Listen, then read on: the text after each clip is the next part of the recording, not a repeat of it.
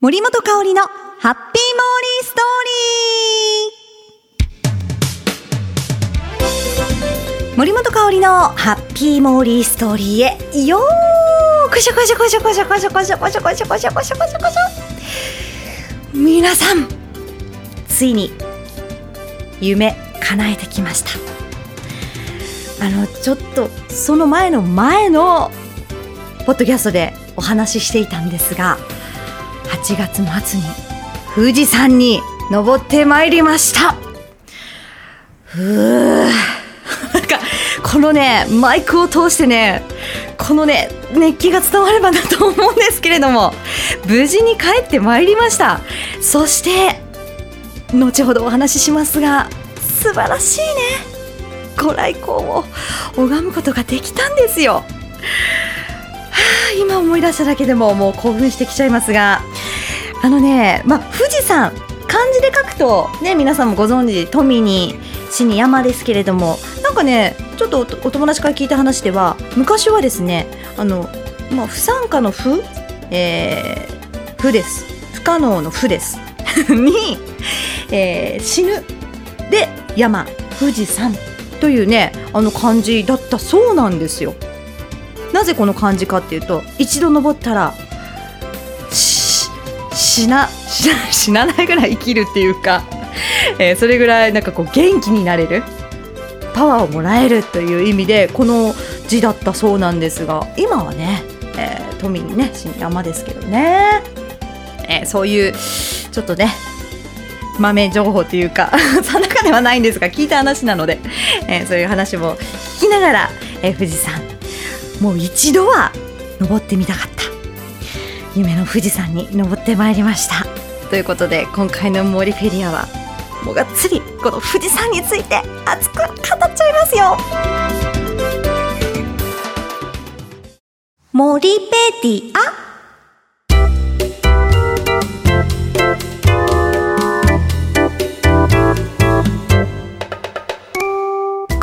はモーリーが気になっているものや言葉そして出来事をモーリー独自の解釈で皆さんにご紹介して勝手にモリペディアに追加しようというコーナーです。さあ今日のキーワードはこちらです。富士山ですね。それはそれは偉大でした。もうね今までそうですね。遠くから見るっていう感じだったんですが今回こんなにね、まあ、接したのっていうか近くに行ったのは初めてですね。登ってきましたから、えー、今回はですねあのツアーで行ったんですが福岡空港から羽田空港まで飛行機で行きましてそれからバスで、えー、ツアーの方たちと一緒にね、えー、乗り合わせてまず富士山の5合目まで行きました。ここまではバスですよ。ね。でもバス降りた瞬間もう空気が違いましたね。ヒヤッとしててちょっとねもうこの時点で空気が薄い気がしました。あなんかんあちょっと空気が薄く感じるなーっていう感じです。もう結構モーリーこの時点で満足しちゃってましたけど 富士山に来たぞっていうね。ただまだ登ってませんからここからですよ。でもね5合目でもねすでに標高高いんです。2305メートル。東京タワーそれから稲佐山が333メートルですからいかにねもう5合目からもうすでに高いなっていうのが分かりますよね。2305メートルですよ。ねこんな高いところ来たことないです。いや飛行機ではあるのか。でも降り立ったのは初めてですよね。えー、そこから、えー、スタートして、えー、今回はまあ初心者ということもありまして一番、まあ、初心者向けのルートいろんなね登り口があるんです。でも一番こう、まあ、人気がある初心者向けのルートが吉田ルートというところで、えー、そのルートから行きましたね。40人ぐらいの方と一緒に、え、今回は登りました。もちろんガイドさんも一緒です。でモーリーはそれまでに全くもってえーね、運動もしてなければ山に登ったのも小学校の遠足以来、えー地元のね八面山という山があるんですけどもその山に登った記憶しかないんですね。もう本当初心者だったのでやっぱガイドさんがねいる方が安心ですもんね。回は、えーいろんなね、えー対処法高山病になったらこうしたらいいよとか対処法を聞きながら、えー一緒に登ってきました。まずはですね、まあ、割と5合目出発して6合目あたりまではなだらかな道を行くんですね。まだ緑もあるし森の中をちょっと進みんでうんまあでもその時はちょっとね霧が出てたんですね。真っ白あたり。大丈夫かなって心配しながら進んでいきました。7合目ぐらいからですか。結構ねちょっとずつこう坂になってきてだんだんこう登っていくと崖？崖をね登っていくようなところ行くんですよ。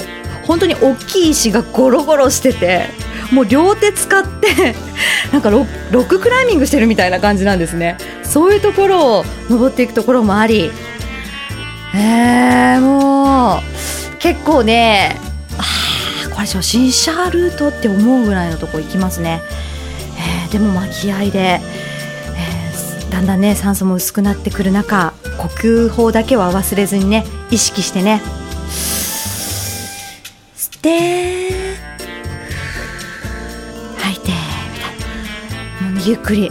もうとにかく高山病がやっぱりちょっと不安だったのでならならないかって心配だったのでもうとにかくその呼吸法だけは忘れずにゆっくりねあの休憩取りながら登っていきました。でスタートしておよそ6時間半ですね。8合目の山小屋に到着しました。もう8合目、えーここでそうですね海抜も3200メートルぐらいですか。もうかなりこの時点でちょっと空気も薄くなってきてなんか考えたらちょっと空気が今薄い気がしてきた。ちょっと妄想の世界でいると。だんだんなんかその場にね 自分がいるかのような錯覚に陥ってしまいました。落ち着こう。ここは大丈夫。空気足りてますからね。酸素十分ありますからね。ちょっとクラクラしてきた。ねまあ、8合目到着です。この時点で夜の10時半頃でしたね。でまずはここであの仮眠を取るんですがだいたいそうですね3時間ぐらいそこで仮眠を取ります。でもねあのいろんな人からやっぱり8合目の山小屋で仮眠を取ってる時に高山病になりやすいって聞いたんですよ。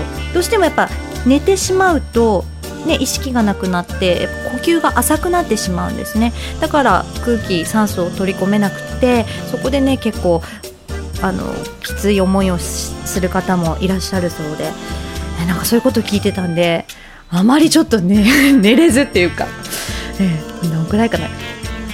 30分ぐらい？1時間30分ぐらいうん仮眠取ってで再び、えー2時午前2時ぐらいに出発しました。まあ9合目これがねもう本当にずっとこう頂上を目指すわけですからもう急な上り坂が続くわけですよ。でだんだんやっぱりもうさらに、えー酸素空気もね薄くなってくるんでなんかもう本当にもうドキドキしちゃって、えーもう休憩取りながらですけど一番きつかったですね。でも空を見上げるとね星がキラキラキラキラって輝いてて近いんですよね。やっぱり標高も高いのですごく空が近く感じるんですよ。本当にあの手が届きそうなぐらい近くに感じましたね。で上を苦しくなったこう上を見上げてね。で呼吸を思いっきりして、えー整えてそして一歩ずつねゆっくり頂上を目指しました。そしてそしておよそ2時間後頂上に到着です。はい。でもここで到着した時にすでにねあの真っ暗だったんですけれども到着した時にはねあのなんですかあの色。もうなんか青い。地球の色って言っていいですかね。とにかくもう澄んだ綺麗なブルーの色がねあの雲こう雲海がぶわって見えるんですけど雲海とこの空がすなんかこうまるでね地平線みたいな海の地平線みたいに見えてすごくそれが綺麗でした。で、えーそこで頂上でねお弁当を食べながら今か今かとご来光を待ちました。だんだんね待ってる時こう空の色が変わってくるんですよ。そのブルーから水色というかなんか光が本当に差してくるような明るいブルーに変わって。そして午後ですね。午後午前。午後じゃ午後じゃない。午前午後午前5時。私今思い出してこう見てきたんですけど。キラッとねこの雲海からもうパーッとそれはそれは鮮やかなオレンジ色のご来光が見えたんですよ。もう何とも言えない。本当にね生きててよかったって思いました。あのねガイドさん曰く今シーズンナンバーワンのご来光だったそうなんですね。本当に運が良かった。もう本当お天気にも恵まれましたしね。ああ日頃の行いが良かったんでしょうか。自分で言っちゃいましたが。もう本当ラッキーでしたね。素晴らしいご来光を見ることができました。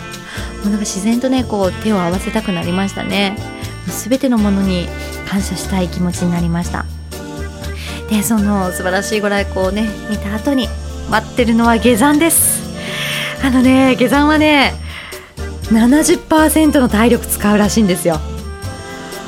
もうすでにね90%ぐらい使ってたんでね 100%すぐ超えたんですけれども。それでももう降りるしかないですから。えー頑張っておりました。もう下山の時からねもうすでに筋肉痛が始まってたぐらい、えー 疲労してたんですが。ただもう本当にご来光もうね拝められてよかったなという気持ちともう夢であったね富士山に登ることができて本当によかったなって。もうやっぱ一度はね登ってみたかったのでその夢が叶って本当にもう嬉しい気持ちでいっぱいでした。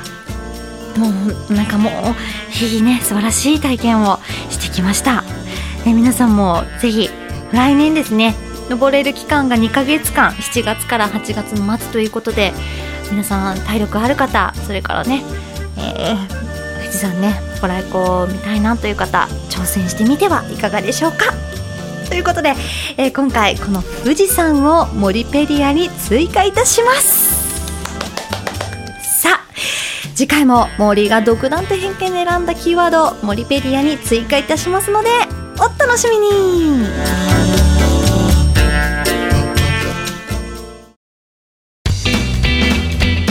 さていかがだったでしょうか？今回のハッピーモーリーストーリー。もうね今モーリーから多分五光が差してると思います。この声を通してねこうご利益をこう皆様にあるように 伝えたいんですけれども届いていますでしょうか？キラキラキラキラキラ。キラキラキラキラキラ。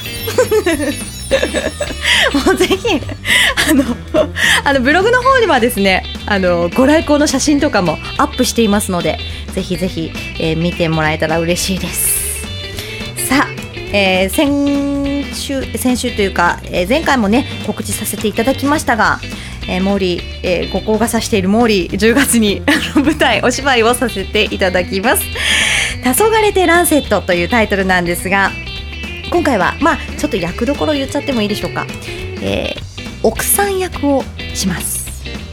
そのぐらいしましょうかね。なんかね結構素でお芝居できそうな感じなんですよ。はい楽しい感じで。ねちょっと天然ボケも、えー織り交ぜながらという感じなんですね。奥さん。